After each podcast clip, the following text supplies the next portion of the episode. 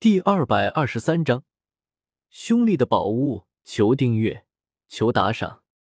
好美的词啊！没想到萧大哥的文采进入也如此之高。月儿将萧协唱的词轻轻念叨了两遍后，越发佩服萧协了。月儿身边站着的端慕容听到月儿的话，倒是默认的点了点头。这种能够传唱千古的词。就算端木容也挑不出什么毛病，甚至有些羡慕。以后只要别说起这首词，那么除了想到萧协这个作者，第二个想到的便是这首词描述的雪女了。什么倾城？什么倾国的？一句都没听懂。被大铁锤抓住的天明看到大家都是一脸震惊的模样，挠了挠头道：“少羽听到这话，拍了拍额头。”无语道：“以后你别说认识我，真是太丢人了。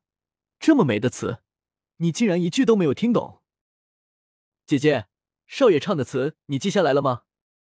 等到回去以后，一定要让手底下的人将这首词传遍天下，也让天下人知道我们少爷的文采。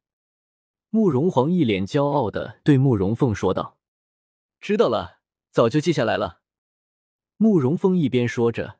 一边宠溺的拍了拍慕容皇的小脑袋，场中的雪儿迈着莲步向场中央走去，所有人的目光全都凝聚到了他的身上。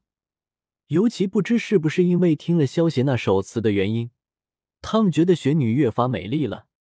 大铁锤看到雪女向自己走来，则是将手中的天明迅速塞到背后，待他来到身前，便笑呵呵的问道。雪女，你怎么这么快就回来了？我们是闲人，比不得铁大哥，你一天到晚忙个不停。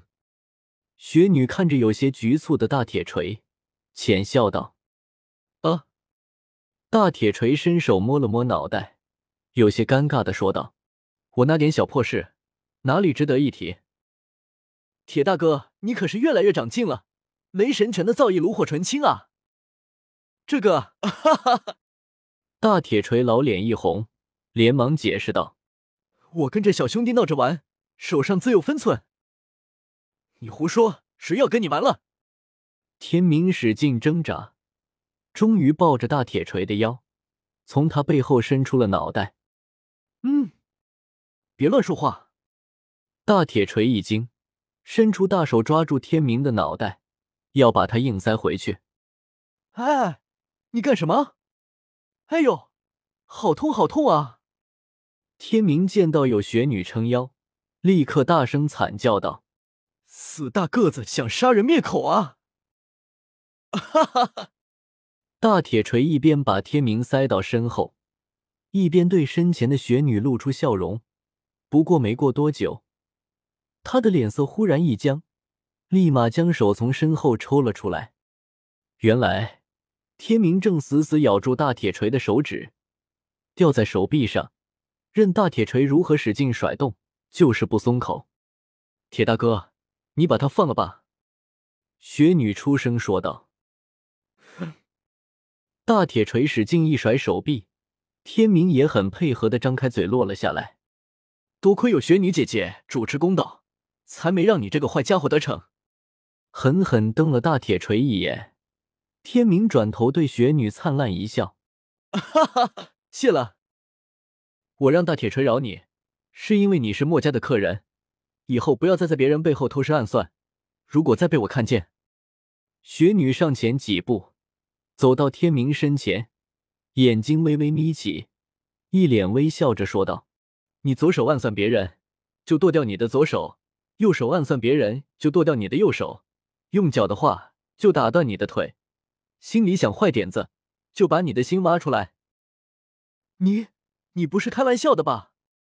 天明咽了咽口水，有些结结巴巴的说道：“原本以为是个善良的大姐姐，怎么突然变成一个恐怖的女魔头了？”雪女听到天明的话，笑而不语。可是这副模样，更让天明觉得背后发凉。是不是开玩笑？你试试不就知道了？一旁的大铁锤有些怂恿的说道，同时墨家的头领所以大铁锤自然知道，雪女的性格表明温柔，其实却很腹黑，否则他也不会这么怕雪女了。啊！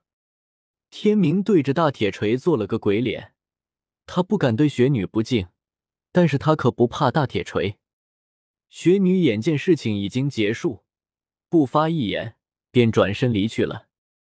大铁锤看在雪女的面子上，也不再与天明计较。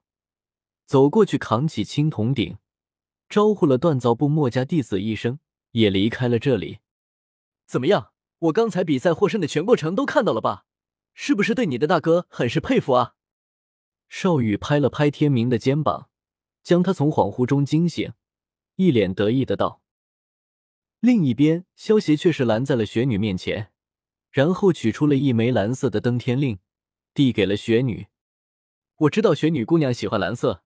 所以特意将这块蓝色的登天令交给雪女姑娘，还希望雪女姑娘收下。萧邪笑道：“蓝色的登天令，这可是对应登天楼第六层的登天令。”班老头见到这一幕，有些不敢置信的叫道：“据说在登天楼六层之上，全都是价值连城的宝物，没想到萧邪竟然会将第六层的登天令这么轻易的交给了雪女。”果然和萧协他说的一样，给登天令的条件完全是看他的心情。雪女原本还在犹豫，是不是拒绝收下萧协这块登天令，可是看到班老头那快要瞪出来的眼珠子，还有那不断示意的眼神，最终还是将登天令收了下来。道直有些不满的说道：“萧邪老弟，你也太偏心了吧！给我和荣姑娘的是第四层的登天令。”可是给雪女的却是第六层的登天令，我觉得雪女配得上第六层的登天令。至于你，如果不是看在你的电光神行步的份上，你连第四层的登天令都没有。萧邪瞥了道直一眼，没好气的说道：“你说的这么直接，也太伤人了吧？”道直有些垂头丧气的说道，不过很快又好奇的对萧邪问道：“萧邪老弟。”据说，就算是嬴政，也只有资格登上登天楼的第七层。那么，登天楼的第八层和第九层，到底放了什么东西啊？道直问完，其他人也露出了好奇的神色。嬴政都没有资格登上的第八层和第九层，到底放了什么样的宝物呢？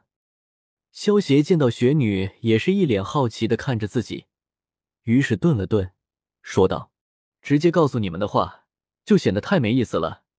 不过我可以告诉你们，第八层放的宝物，每一件拿出来都能够搅动天下风云。至于第九层中放的物品，说到第九层，萧邪突然默不作声了。道直焦急的说道：“萧邪老弟，你倒是说啊！这种话说一半，实在是太让人难受了。”萧协脸色变得严肃了起来，说道。第九层的宝物，谁如果能够得到它，就能得到整个天下。萧邪老弟，你别开这种玩笑。如果真的能够得到整个天下，你不早就推翻嬴政的统治了？呵呵呵。道直看着萧邪严肃的样子，有些干笑道：“你是认真的？”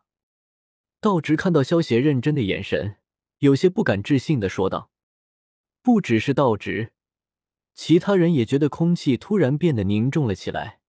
班老头出声说道：“萧公子，如果真的有这样的宝物，就赶紧拿出来吧。能够推翻嬴政这个暴君的统治，对于六国百姓乃是天大的幸事。”萧协叹了一口气道：“这件宝物，杀戮之气太重。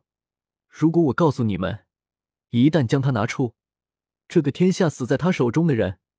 可能会远远超过嬴政杀掉的人，而且一旦他落入奸人之手，有可能整个天下的人都会死光。你们还会想要将他取出来吗？